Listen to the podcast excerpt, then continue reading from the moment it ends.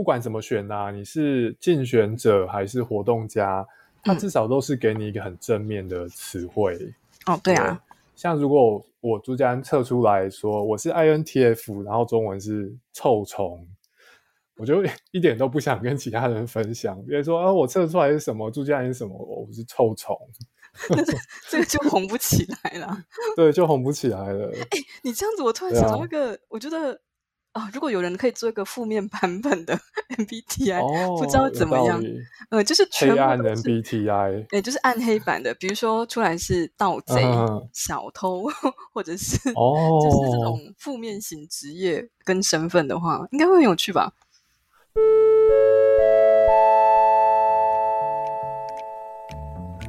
大家早安，我是哲学老师朱家安。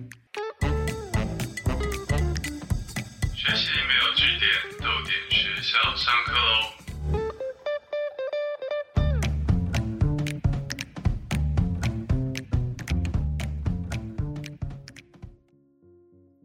欢迎来到戴安安看真实社会。我们今天要讨论的是另外一个很常见的话题，叫做 MBTI。这是一个呢跟人的个性有关的分类哦。据说在韩国非常的红，在台湾也很红。为什么会有这一集呢？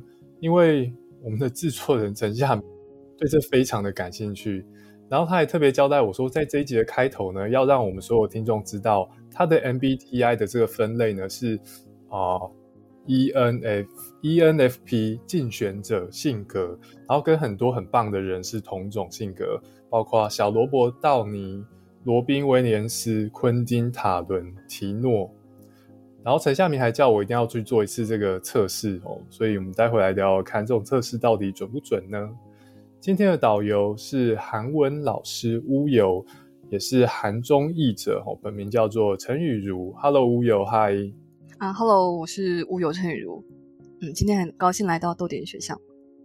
刚刚开场有够长的，陈夏明特别交代。没关系，我们可以今天拿它当话题哦。哦，对啊，哎，今天他是感觉他是对 MBTI 最感兴趣的人，结果今天没有来。对，其实他应该是他自己上节目才对。对啊，这根本就是抓过来。嗯，对对对，就陈夏明说他之前在韩国出差嘛，然后对他发现韩国人跟他聊天找话题的方式，MBTI 是非常常出现的。所以，我们今天呢来讨论一下好了。我对 MBTI 并不是非常了解哦，我去稍微研究了一下。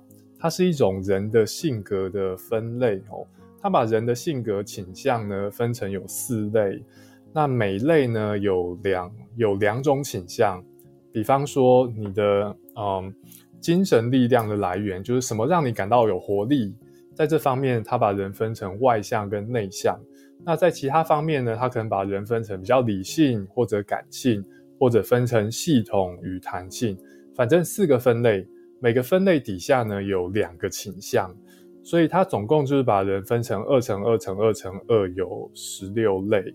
啊，你在网大家在网络上面可以找到很多中文的、英文的、韩文的测验网站，你可以去测，然后就依照这些网站的分类，它最后会给你十六种人格当中的其中一种。就是我补充一下，就是刚才你讲到的，呃，比如说第一个就是精神力量、能量的来源是。比较外向的还是内向的嘛？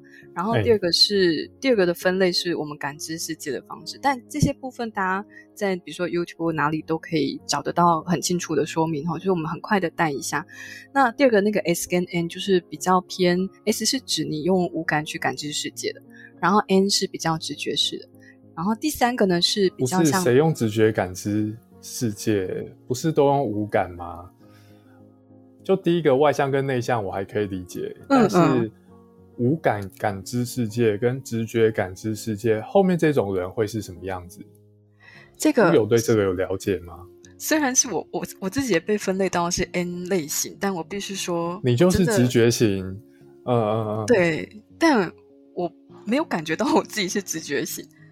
你是 对这个没有直觉，那你对其他东西有直觉吗？啊，但但这样讲好了，就是嗯所谓的直觉比较偏是，比如说那嗯那个嗯五感是，也比如说食物的香味，那个当然是你要用感官才能去感觉。但直觉的部分，那个你对世界的想法是，比如说一个未来，一个可能也许五十年后的未来，嗯或是一种可能性。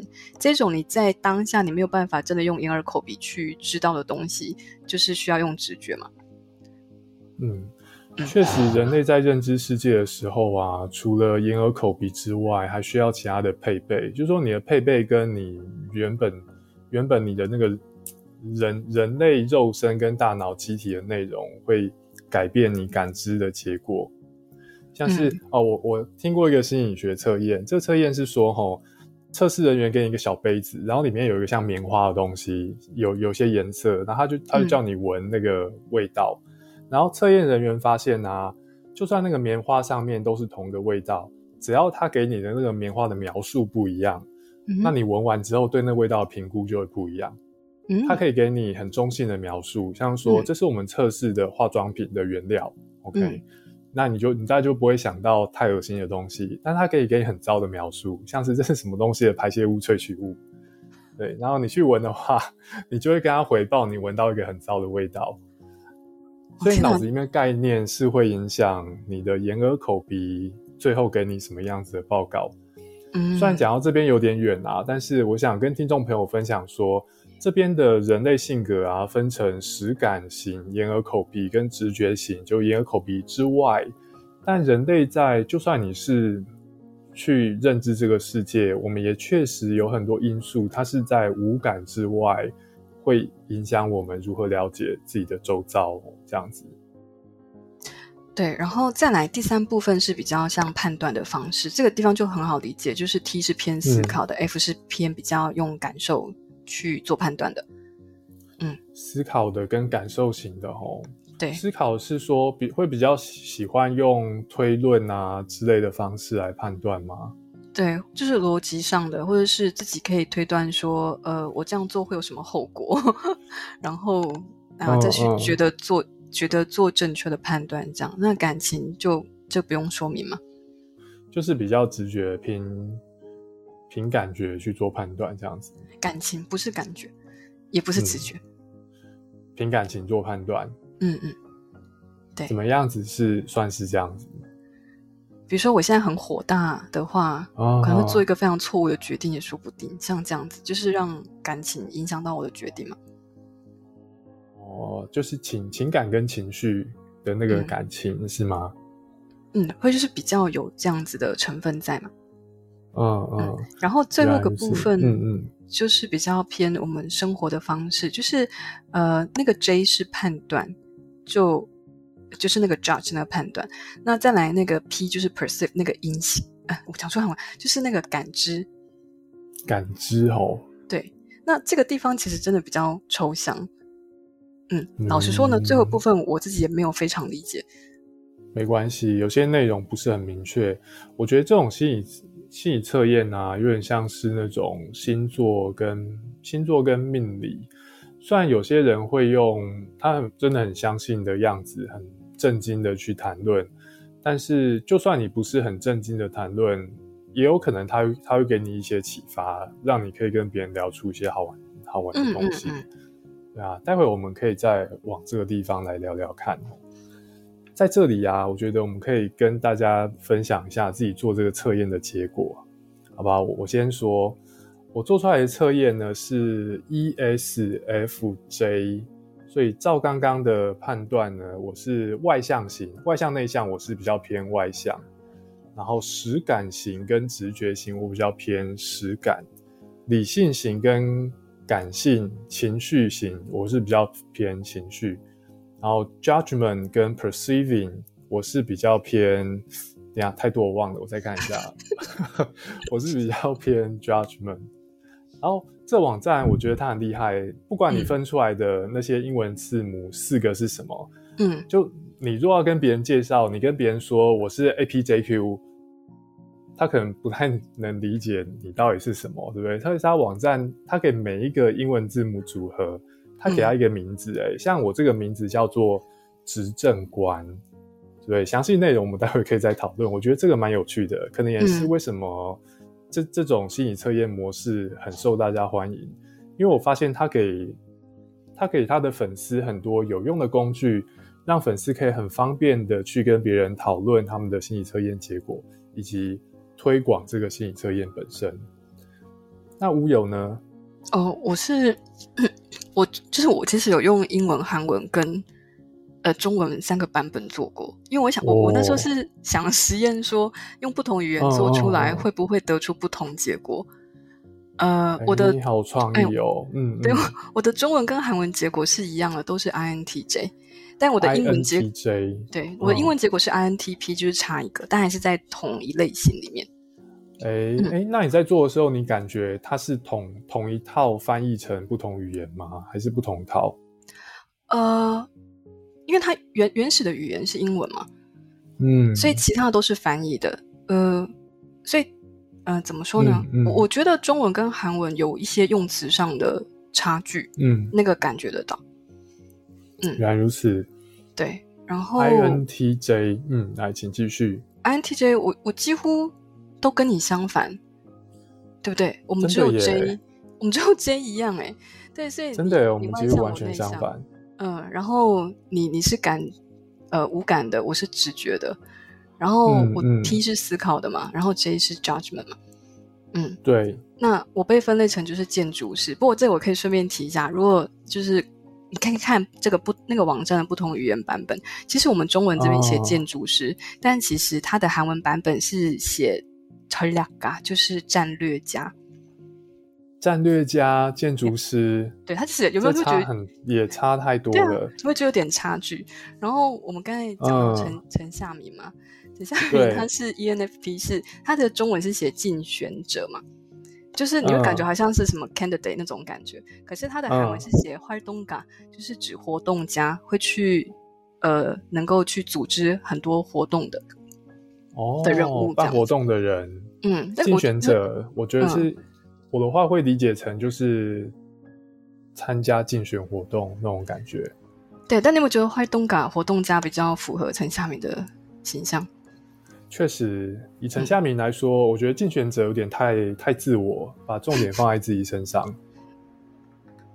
对，然后我陈夏们可以明不是比较不是这种的，嗯，对，然后其实我们的制作人廖静嘛，他上次有在跟我们提过说他是 INFP 调停者。嗯，嗯，那调停者其实也跟韩文版本的不一样，呃，中文是调停者，诶然后、嗯嗯但是这个还是有点关联的。它的韩文是出接甲，就是仲裁者，哦，调停跟仲裁这个就还蛮有点像，这个比较有一点关联。那你的哦执政官呢？你的韩文是执政官，一样是执政官，你的最无聊了。靠，你你有必要用这个措辞吗？可恶！哎、听到吴友分享说韩文跟中文的翻译不一样，我真的觉得这些翻译，我觉得大致上就是这个心理分析系统的宣传手段之一，耶，就是嗯。做的很好的在地化，而且它的翻译不管怎么选啊，你是竞选者还是活动家，它嗯。至少都是给你一个很正面的词汇。哦，对啊，像如果我朱家安测出来说我是 INTF，然后中文是臭虫，我就一点都不想跟其他人分享。比如说啊，我测出来是什么，朱家安是什么，我是臭虫，这个就红不起来了。对，就红不起来了。哎你这样子，我突然想到一个，我觉得啊，如果有人可以做一个负面版本的 MBTI，、哦，不知道怎么样呃，就是黑暗的 MBTI，哎，就是暗黑版的，比如说出来是盗贼、嗯小偷，或者是哦，就是这种负面型职业跟身份的话，应该会很有趣吧？真的哎。然后那个分析也要很负面，啊，对对对，对，然后，分分析什么哦，你厌恶与他人分享生活，因为你看不起其他人，你觉得人际关系不需要基石，所有人都是你利用的工具，类似类似这样子的你。可以马上说出来，表示啊，你很适合做这我。们差不多聊到这边就可以了。嗯，OK，好，没有没有，好，好，所以我觉得这正是，我觉得这真的很适合用来当做话题诶。它整、嗯整个的包装，而且它提供每个人如何跟自如何跟别人描述自己，对吧？对啊，呃，我觉得还有一个就是你刚才说到，我们很适合拿这个来跟别人聊天，讲到自己。还有一点是，它下面都会附，就是跟你一样的名人，或者是呃虚拟人物。对哈，乌有讲的是那个我们在使用的那个网站，对不对？你测完之后，他给你一个性格分析，嗯，分析完之后，最下面他告诉你说哪些人跟你是同一个性格。所以乌有，你那边有哪些名人？呃，我这边有类似像尼采啊，或是那个 Elon Musk，马斯克，尼采跟马斯克。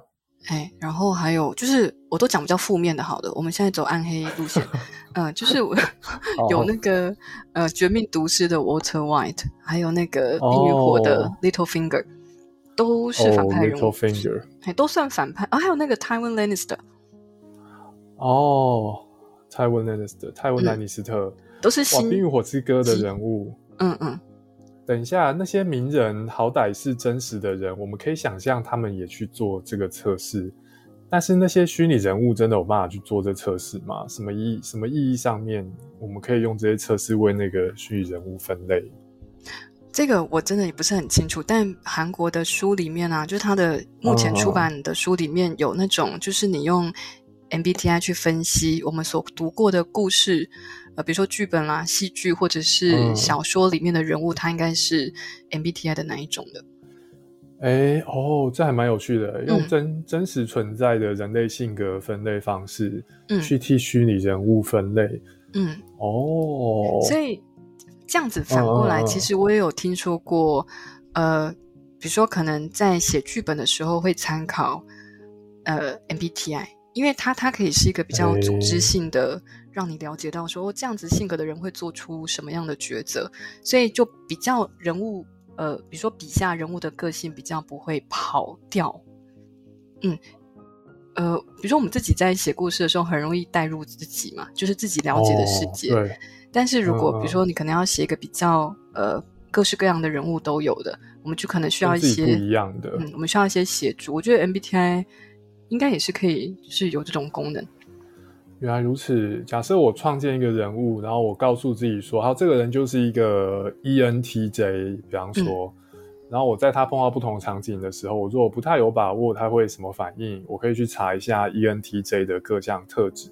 嗯，等于说这个网站为我列好了我们平常在社会上面替别人的性格分类的时候常见的分类方式，然后不同的组合它都可以搞定。不过这对我来说，这个也意味着。MBTI 这个分类法啊，它跟著名作品当中那些个性鲜明的角色有一个共通点。这些共通点就是，他们都是建立在我们在社会上面观察别人的时候，我们惯用的那些分类方式。对比方说，MBTI 它把人分成四大项，每项两种。那你可以问说。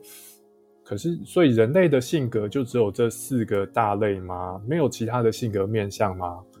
其他性格面相一定是有的，只是有可能我们在现实的当今这个人类社会当中，对我们性格的那些没有被 MBTI 列出来的面相，我们可能是比较用不到，或者在当前社会价值观底下比较没有被引导去注意。比方说，现在是一个人际交往很很吃重的社会，所以你是内向或外向蛮重要的。你在了解别人的时候，你会首先看到他蛮内向，他蛮外向。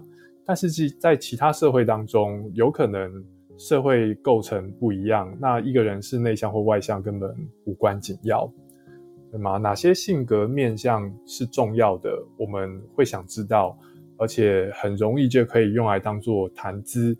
这个也受到社会背景的影响，所以一个角色怎样算是个性鲜明、容易被别人记得，跟一个个性分类怎样算是在社会上面好用，我觉得它的可能是有共同的基础。哎，嗯，嗯，我我想就是顺便提一下说，嗯，因为我我们在做任何评量测验或者认像之前我们会喜欢讨论星座嘛。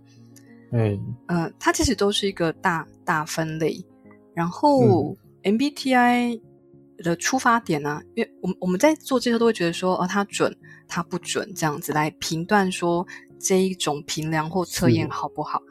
呃，可是我我蛮喜欢 MBTI 的一开始产生的出发点的，就是他们是一对母女，也没有心理学的背景，嗯，但是其实妈妈带着女儿，就是去做出这样子的的一个架构的评量，这样，那呃，这这位妈妈其实她是希望女儿知道，呃，全世界有各式各样不同的人，嗯，那。跟你不一样的人，正面哦。跟你不一样的人很多，那最少最少有十六种。他他想，其实最初他想表达的是，人不是只有十六种，是远远超过于十六种。但我们至少可以知道啊，原来有跟我这么多，有十五个跟我不一样，十五种跟我不一样的人。这好正面哦，提醒大家有其他可能性嘛。吼，嗯，但是这种后来我觉得变。渐渐模糊掉了，这也跟星座很像。就，嗯，呃，有时候我们会听到人家聊天说，嗯，哦，某某星座跟我不合啦，哦，或是什么星座就小气啦之类的，嗯，那 MBTI 后来也会像在韩国这么风行，其实他们也有在反思一个问题，就是，呃，你太过投入这个东西的时候，你会说，啊，某某，比如说什么 ESFP 的人。呃，这个绝对不可能成为我的男朋友或女朋友了。哦，太武断了。嗯嗯，所以就是避，不管是哪一种，都避免太投入这样。嗯。然后他他给我们的是一种参考，就不是说怎样的人就是怎样这样。啊，这个就是打预防针啊吼！但是我觉得很有道理诶。我我觉得啊，这些分类方式会流行。一部分也是因为，一部分就是因为他们很容易让人们觉得它涵盖了够多所有可能性，或者至少够多可能性。因为如果十六种人类性格分类，实际上只涵盖全人类的，比方说两成，那我会觉得这种分类根本就没有代表性，不需要谈。嗯我会想要跟别人分享我是哪种分类，我一定觉得这个分类是很有代表性的，可能起码适用于可能七八成以上的人类。但是，一方面，我我秉持的这种自信去使用这些分类结果跟诊断；一方面，我有可能这种这种自信会让我忘记这些分类对我来说应该是要协助我看到更多可能性，而不是把一些可能性拿掉。像是乌友刚刚跟我们分享说，我在做完分类之后，我就会说哪种分类的人跟我不合。试都没试，观察都没有观察，就事先做这种排除性的判断，这个就是比较负面的使用方式哦。嗯。对于恋爱，你有什么想象？会不会既期待又怕受伤害？陶视图主办云端阅读计划《现代人的恋爱课》直播系列讲座，由哲学作家朱家安担任主持人。邀请专栏作家蔡怡文、心理学作家海苔熊、酷儿研究学者刘文，和你一起讨论恋爱的主题。九月二十一号到十月五号，连续三个礼拜四晚上八点，记得锁定桃园市立图书馆脸书粉专，加入直播讨论。错过了，也可以随时随地看重播哦。乌有觉得你的分类准确吗？呃，我觉得一半一半诶。嗯，老实说，我刚做完的时候，我是有点惊讶的，就觉得哎，怎么会是这样子？然后特别看到那个马斯克在下面的时候，因为生气吗？也没有，也没有么生气，就觉得因为。呃，但我只是看新闻，比如说他他说了什么话，他做了什么事。但是我的我对他的直觉是啊，我不喜欢这个人这样子。结果发现啊，我跟他同一类型。对，然后我自己看的时候还有点惊讶，也不也不能说惊讶，就是有一点点意外，就是我这个类型的人经常被拿来做反派的，嗯，一个像基酒的东西嘛，像一个一个 base 这样子。哦，塑造反派角色的时候，我的剧本需要一个反派角色，然后可能就会选乌有这种 INTJ 嘛？是吗？对。哦。但是沉淀沉淀了一下，觉得还蛮开心的，因为他他好像弥补了我现实生活中做不到的事情。嗯，对。就是实际上不是坏蛋，但至至少我知道我这种 base 是有潜力成为坏蛋的。对，以及在小说说当中可以找到。哦，就是现实中算想做坏事，嗯但没有办法，因为一些社会道德规范的问题。对，但是在、嗯在小说、在戏剧里面看到这样子，呃，INTJ 的设定可以做出来这样的反派，其实觉得很有趣啊。原来如此，是可以想象诶。嗯那我我问吴友哦，假设假设你打电动，比方说角色扮演游戏之类的，那你嗯会在电玩里面去做坏事吗？会吧？你会尝试对嗯，这点我就不太一样。我我原本也曾经觉得我玩游戏会趁机做些坏事，但是我嗯后来发现，我真的带入角色之后，反而就不会。嗯我会让角色做那些我真的想做的的的事情，OK，啊，这边就就不太一样。嗯。所以乌有觉得 INTJ 一半准一半不准，你觉得不准的地方是哪里？呃，常被说是很有远见，然后能够纵观全局。我觉得我没有诶、这个不是谦虚吧？不是不是，我觉得我蛮短视经历的。嗯，应该是说我很容易可能困在一个，比如说这个状况下，我会有点看不到，没有办法预见，也许五年后、十年后会有一个什么样的可能性。嗯，嗯，我觉得这一点好像的确不是我。对耶，我觉得这种关于能关于能力的，而且又是比较复杂的能力的诊断，这种心理测验要准，好像有一点点困难。呃，这样讲啊，其实它就是真的比较像个游戏。是，嗯，我们就是用玩游戏的心情去做这样的评量。我发现乌友一直在提醒我别太认真。啊，对对，我要提醒大家 对这对这不要太认真。嗯、对基本对基本上就跟跟我们以前看血型星座一样。是。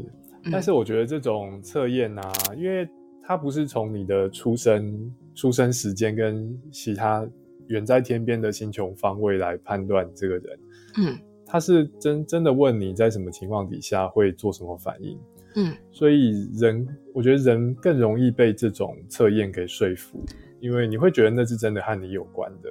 没错我。亲手做了这个测验嘛，我告诉系统说我什么时候会怎样，我什么时候喜欢什么，我不喜欢什么，然后他给我一个诊断。这比我输入我出生年月日对我来说更有说服力嘛？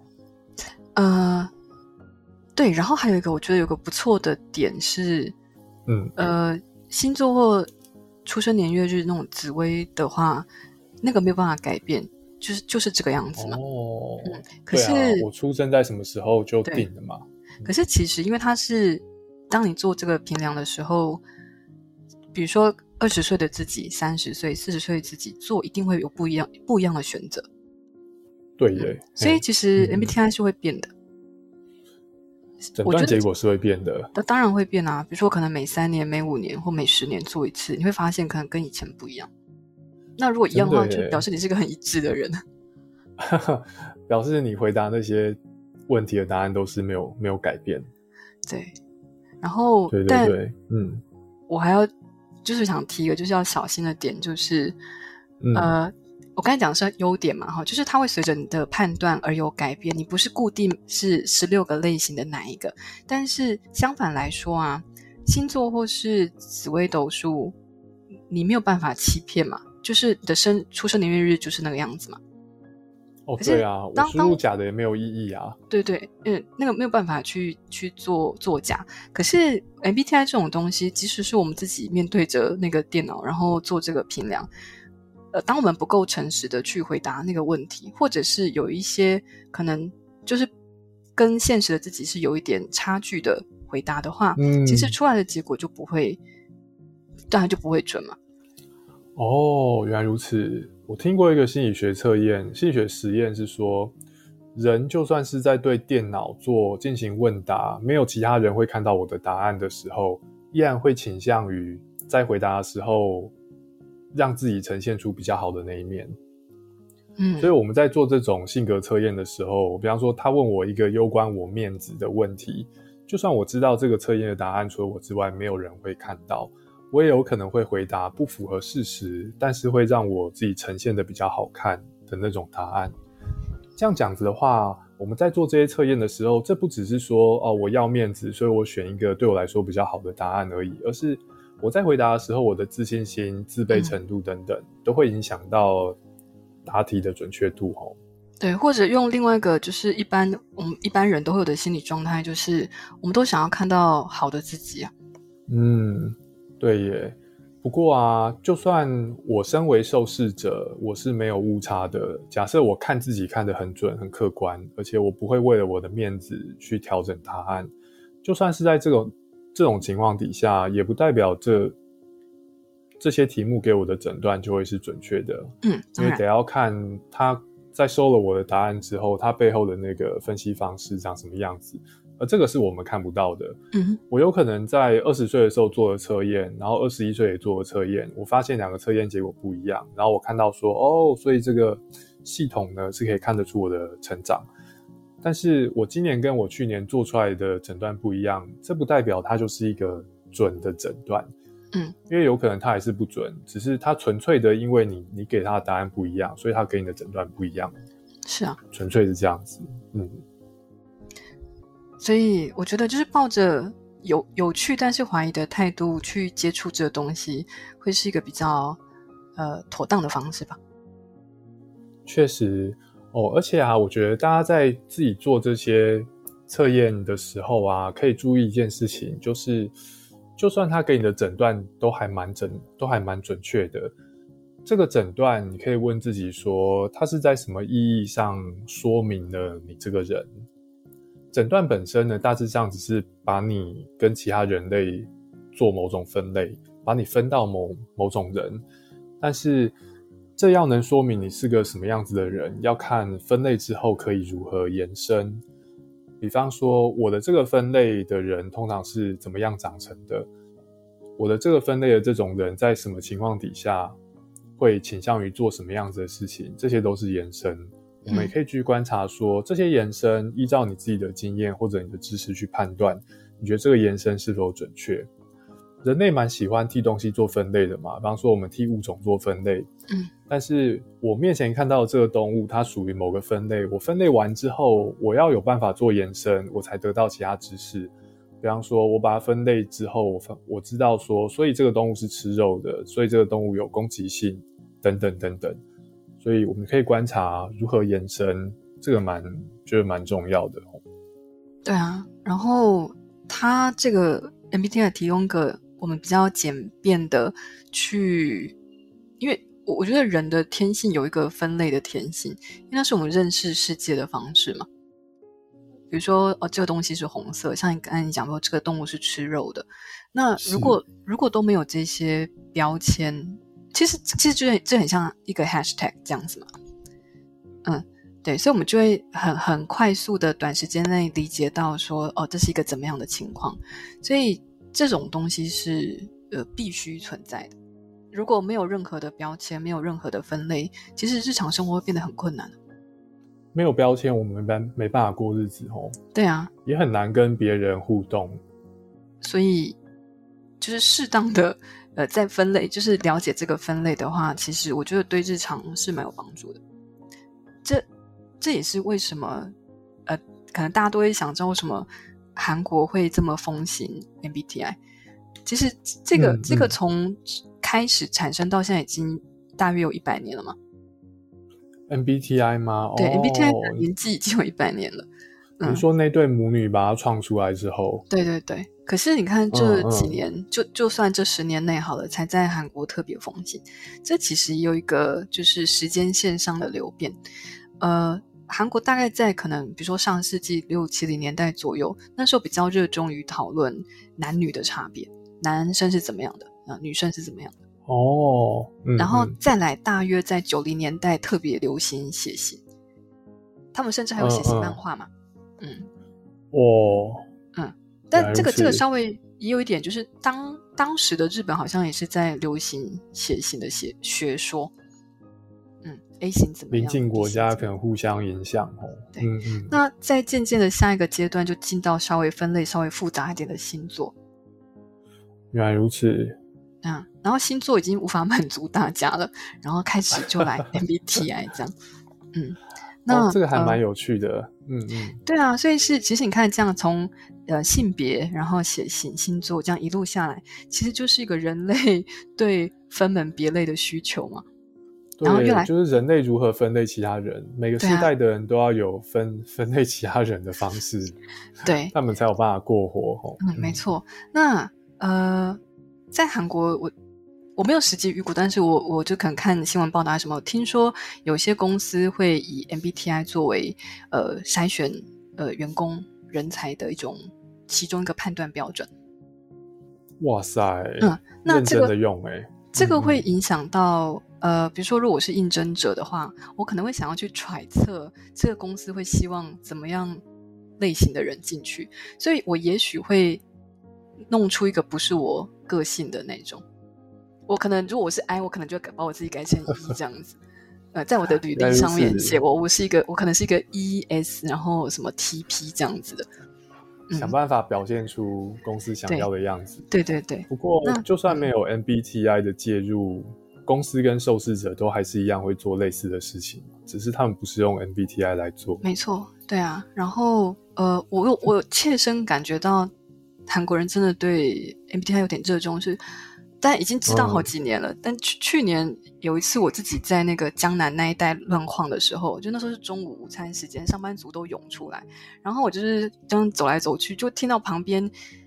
他们很明显就是上班族哦，就是一个女生问另外一个男生说：“哎，科长，你的 MBTI 是什么？”就是你随便在路上都可以听到这样的对话。哦，真的耶！对，还有就是刚才你开头说夏敏讲了嘛，就是我们去采访出版社的时候，其实也是呃，我们就谈到这个话题，然后对方就问说：“你的 MBTI 是什么？”这样子。哇！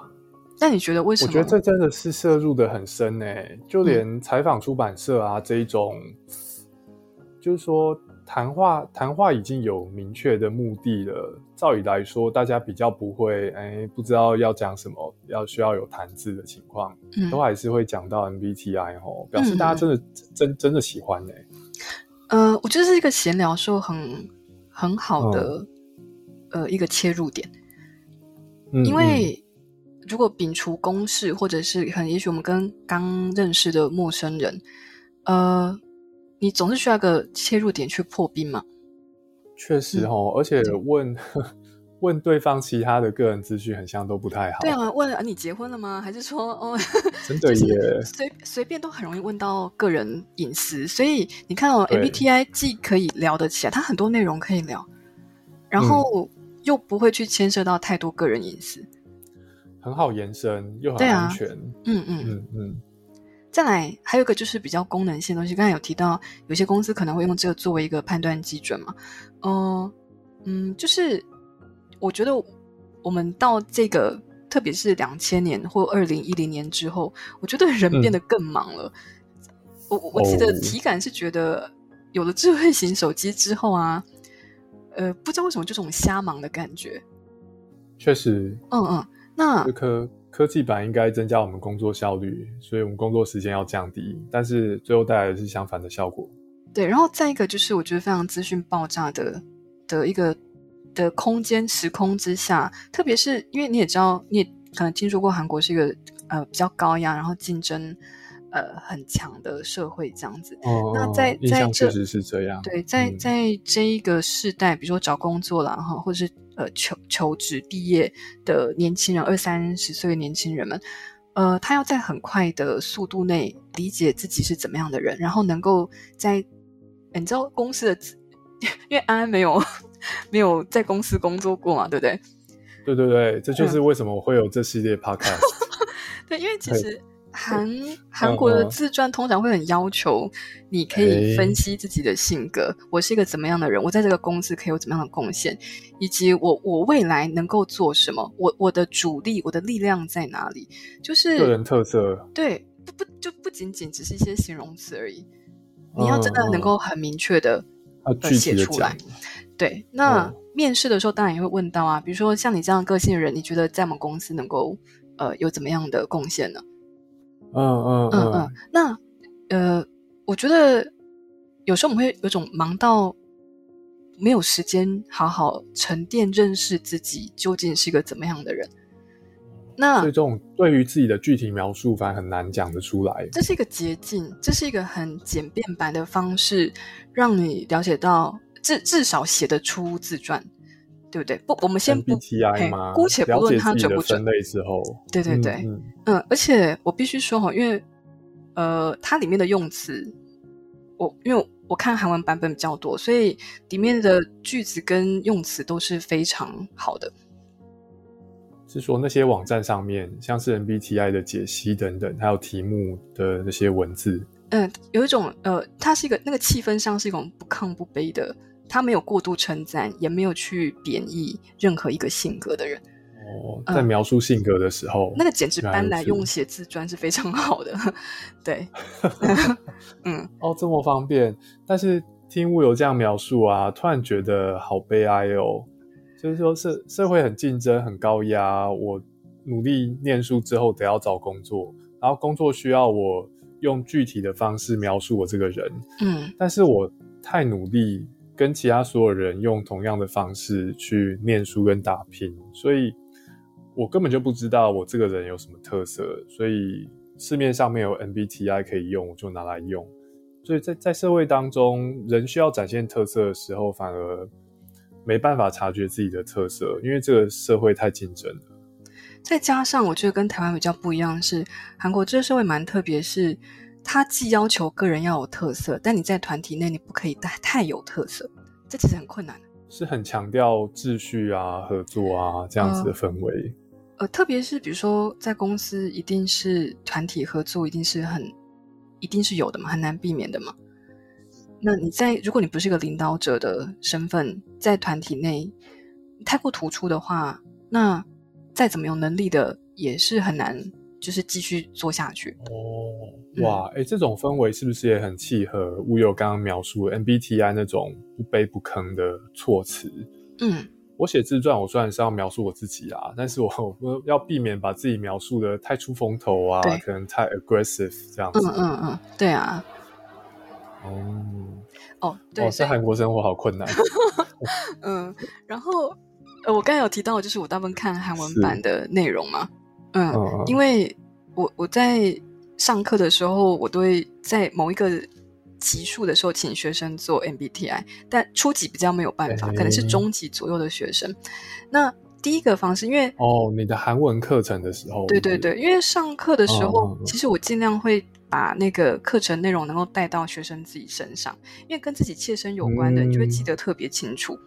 是，所以描述自己个性的那些形容词啊，那个单字就特别容易记起来。嗯嗯，对，真的利用人性弱点来教学，这不是弱，是人性优点哦。是是是，哎，好会说话。对，然后还有就是，我发现他的那个呃，他写的句型啊。嗯，都非常符合终极文法，所以，比如说同学大部分会可能也许想要考考试，或是能够自己写一篇文章嘛，嗯，那都是很好的句型可以让他们练习。所以 MBTI 与其说准或不准，或是它流不流行，那个对我来说都是其次。其实它是一个很好的教学工具，是个很好的文本哦。嗯嗯。就是我我们在讨论 MBTI 很容易就是去争论它是否准啊，有没有良好的科学基础啊。嗯，但 MBTI 要流行的起来，我们到最后会发现它准不准或者有没有好的科学基础不是最大的重点。它流行起来是因为它的文本写得很好，措辞不卑不吭，符合韩国人的需求，而且各个国家的在地化符合他们的需求，让它让大家很好理解。很好运用，可以拿 MBTI 来写自传、来聊天、做各式各样我们生活当中本来就需要做，但是有了 MBTI 提供的资料在手上，你可以做得更好的这些事情。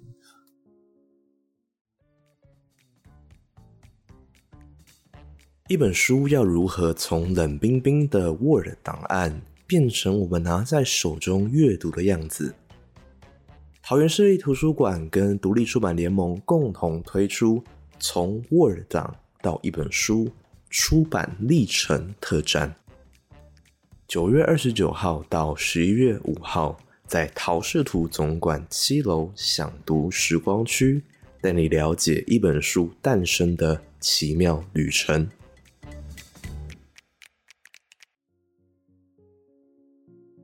老实说，不管是血型星座命理还是 MBTI，我自己对这些事情都是充满怀疑的。当然，这些这些东西红，我并不怀疑。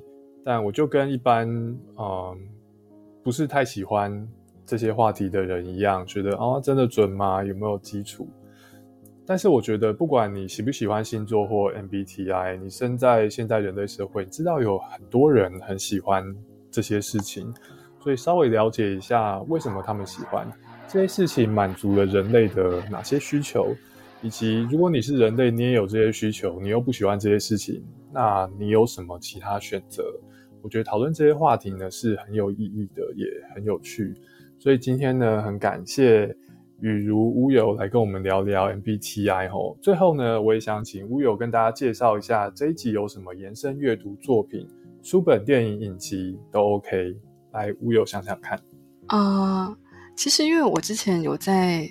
呃，看一些比较就是韩国知识型的 YouTube，然后其中有一个是一个心理学者，他会用一种比较轻松，真的是很浅显易懂的方式跟我们讲说如何看待一个怎么样的情形。这样，那他有一集也提到 MBTI，嗯，然后他说的方式我很喜欢，是因为他没有去。贬义说哦，MBTI 它又不是心理学家做出来的，它没有那个准度什么的，就是他没有去贬义这个东西。